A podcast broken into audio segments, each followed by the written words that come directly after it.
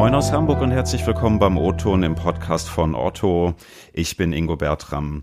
Ja, wenn ihr mal so ein bisschen die letzten Wochen und Monate Revue passieren lasst, habt ihr vermutlich auch die eine oder andere digitale Veränderung in diesem Land wahrgenommen. Es gibt plötzlich viele Menschen, die mit dem Handy und kontaktlos bezahlen, obwohl der Deutsche ja eigentlich gemeinhin sein Bargeld liebt. Äh, Online-Shopping von Lebensmitteln ging ganz hart durch die Decke. Videocalls boom. Ich persönlich kannte Zoom vorher nicht. Jetzt äh, nutzen es zumindest privat irgendwie ganz viele Bekannte von mir. Ja, schöne neue digitale Welt. Erlebt Deutschland jetzt einen Digitalboost oder ist dann am Ende doch die German Angst wieder da, die ja auch insbesondere in den letzten Jahren so die eine oder andere Technikskepsis zutage befördert hat? Darüber wollen wir heute sprechen. Mein Thema heute Digitalboost für Deutschland und der kleine Premiere es sind nämlich heute gleich zwei Gäste zugeschaltet bei uns im O-Ton. Einmal unsere IoT-Expertin Friederike Fritsche und von extern dabei von der Hamburger Digitalagentur Neon Gold, Sven Wiesner. Schön, dass ihr da seid. Moin. Moin, hallo.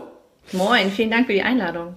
Ja, zum Aufwärmen vielleicht einmal kurz zu euch. Äh, Friederike, wer bist du und was hast du denn wohl zuletzt im Netz bestellt? ähm, ja, also ich bin jetzt seit fünf Jahren bei Otto. Ähm, ich war vier Jahre lang im Category-Bereich im Business Development tätig und bin jetzt letztes Jahr im Juni in die IT gewechselt und bin dort zusammen mit Jörg Heinemann Business Owner vom Projekt Otto Ready. Was ist Otto Ready?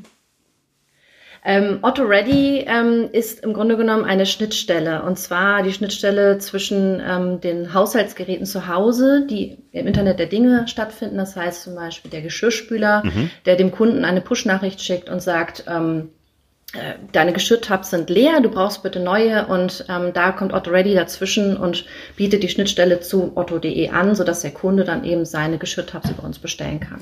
Das heißt also, deine letzte Bestellung im Netz waren Geschirrmaschinen, Spültabs?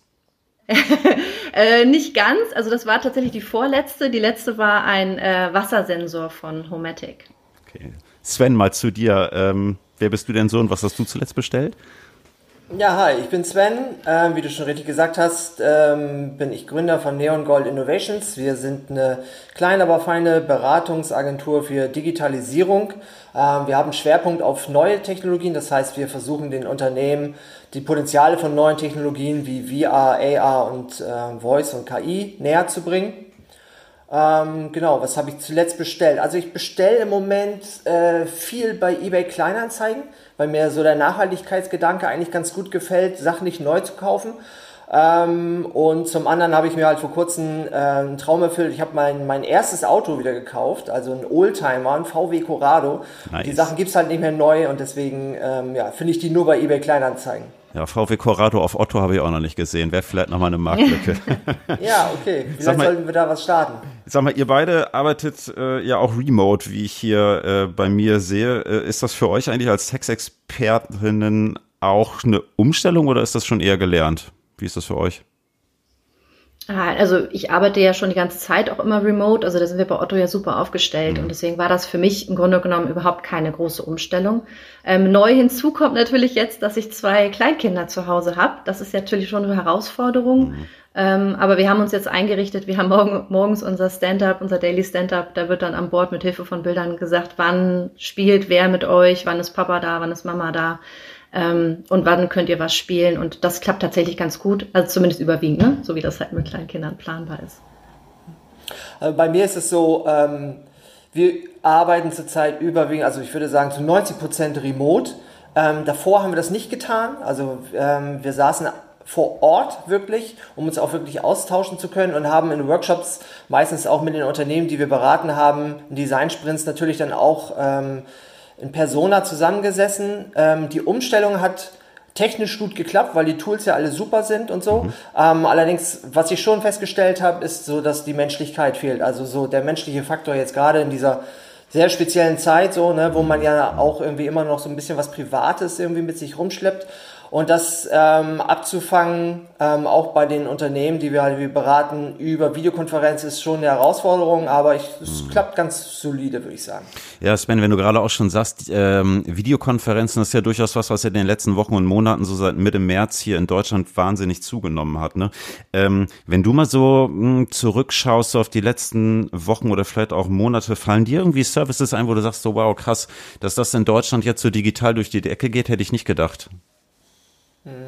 Also ähm, das, was ich so ähm, vor allen Dingen halt auch bei Freunden und Familie beobachtet habe, ist schon, wie du sagst, halt echt so ein Digital-Boost, der so durch Deutschland gegangen ist. Und auch so die ganzen Themen, die vorher so rumwaberten, so wie New Work und ähm, kann ich nicht eigentlich auch von zu Hause aus arbeiten und klappt das nicht auch alles remote, das wurde halt natürlich jetzt äh, aus der Not heraus von einem Tag auf den anderen umgesetzt und praktiziert. Und da wurde halt ähm, oftmals gesagt, hey, das funktioniert ja.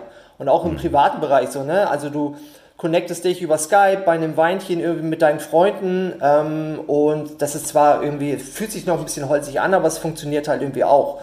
Also ich würde sagen, so dass wir ganz viele von den Basics, ja, was ja eigentlich Basics sein sollen, jetzt irgendwie so in den letzten Wochen abgehakt haben, so, ne? Und äh, gerade so das Thema New Work ist wirklich von 0 auf 100 ähm, wirklich praktiziert worden, so. Das finde ich schon bemerkenswert. Mhm. Friederike, wie ist das bei dir? Äh, zahlst du jetzt auch mehr kontaktlos und äh, hast Weinchen über Zoom oder ist das bei dir ganz anders?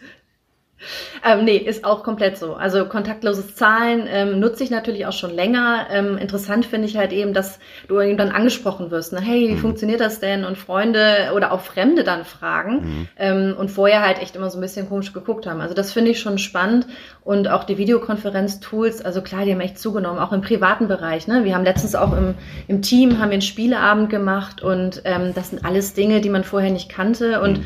oder man lernt auch neue Features kennen in, in Tools, die man vielleicht schon benutzt hat. Ne? Also so, so, ein, so ein Gruppenchat bei WhatsApp habe ich vorher halt auch noch nicht gemacht ähm, und lernt einfach immer mehr dazu.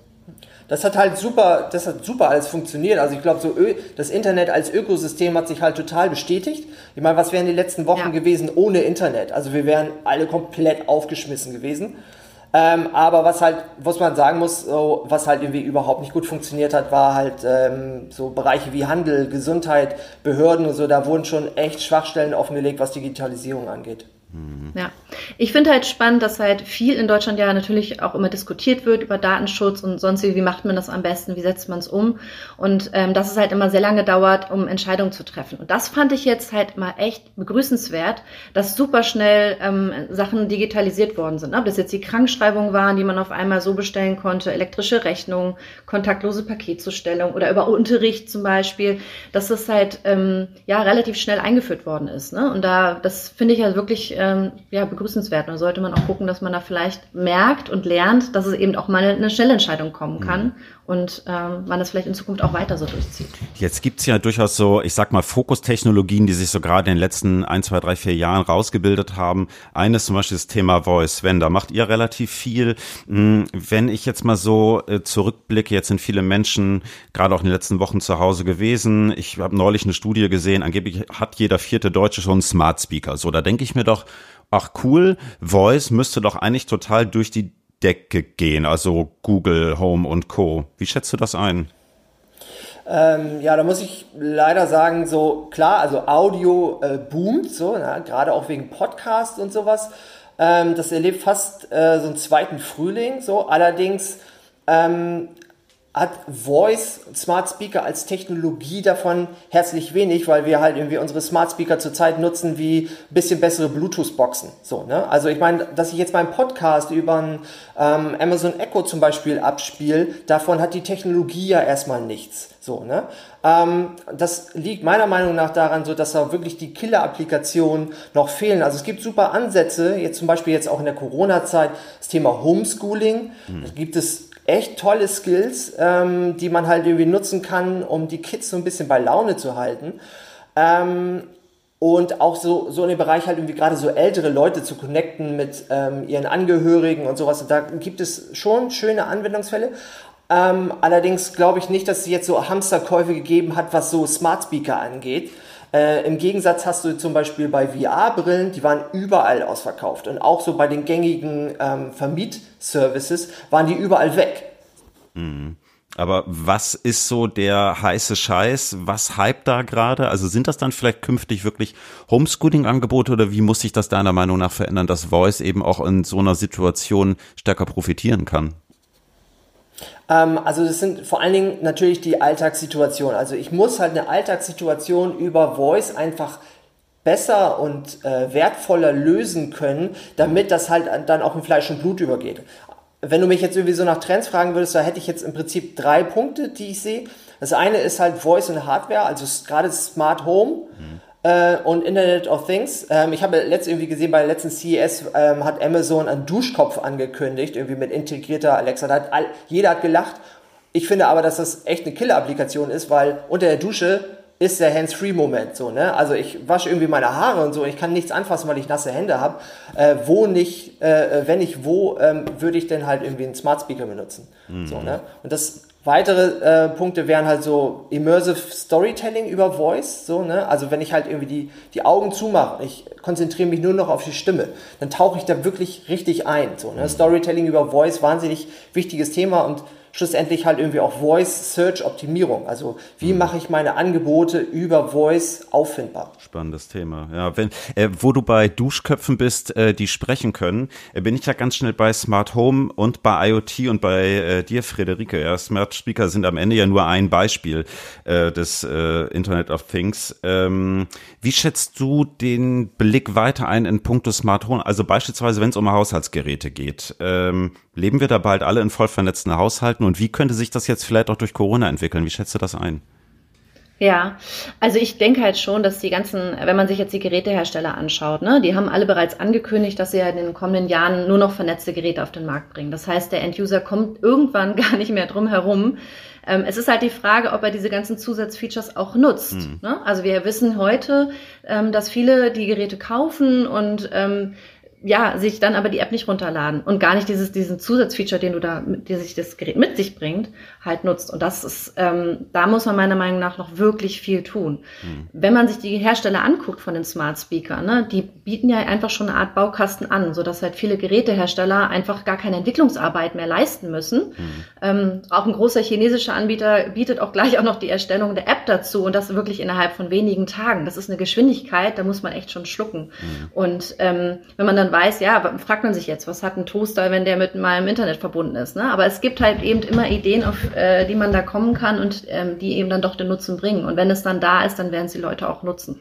Das glaube ich auch. Und wenn man sieht, dass eben die Hersteller von Smart Speakern auch noch eigene Linien, eigene Produktlinien rausbringen, ähm, na, das ist schon, das ist schon wirklich ähm, gewaltig, was da auf uns zukommt. Wenn ich mal so in meine ähm, ja eigene Privatsphäre so blicke, ne, ich meine, ich bin normalerweise irgendwie viel unterwegs. Ich habe irgendwie eine Spülmaschine zu Hause, die äh, benutze ich dann alle paar Tage mal. Gefühlt läuft das Ding momentan jeden Tag. So, da ist es ja eigentlich viel viel geiler, wenn ich so eine voll vernetzte Spüli hier stehen habe, die automatisch auch nachbestellt. Also könnte das nicht vielleicht vielen Menschen so gehen wie mir, die dann dann vielleicht doch eher nochmal irgendwie, naja, den Mehrwert auch von voll vernetzten Produkten sehen? Wie schätzt du das ein?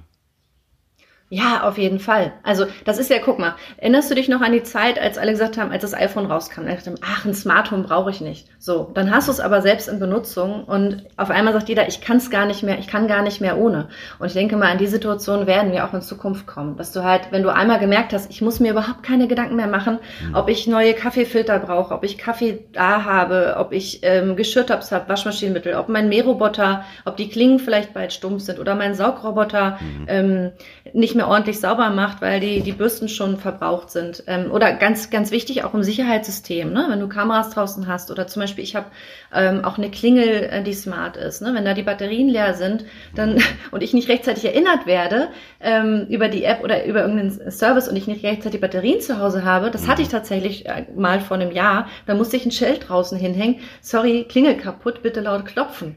Und so eine Situation will ich ja nicht nochmal haben. Und wenn ich jetzt in diesen, in diesen Genuss komme, es wird mir alles automatisch zugesendet, ich muss mich nicht drum kümmern. Ich muss natürlich, ähm, da achten wir bei Otto drauf, einmal nochmal bestätigen, ne, dass ich weiß, was kostet das Produkt, wann ist es da. Mhm. Die Transparenz ähm, wollten wir unbedingt haben.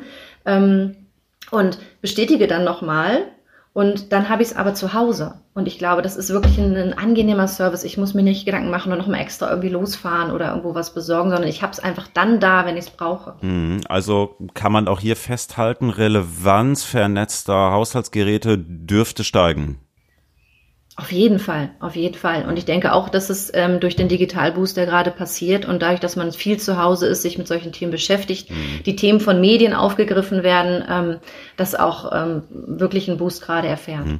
Äh, Sven, du sagtest eingangs, ihr beratet in eurer Agentur auch zu AR und VR, also Augmented Reality und Virtual Reality. Mhm. Momentan, mittlerweile sind die Lockdown-Regelungen ein bisschen äh, easier, ne? aber lange Zeit konnten Geschäfte, Kinos, Firmengelände ähm, nicht mehr betreten werden. So könnte das nicht tatsächlich für solche Technologien echter Durchbruch sein? Wie schätzt du das ein? Ähm, ja, auf jeden Fall. Ähm, das Problem war halt, dass es bisher ähm, eigentlich keine zwingenden Gründe gab, jetzt irgendwie Orte virtuell zugänglich zu machen. So, und dann kam Corona. Ne? Und jetzt auf einmal muss das alles irgendwie total schnell gehen. Also wir beraten jetzt gerade zwei Unternehmen zum Beispiel im Bereich virtueller Events und Messen.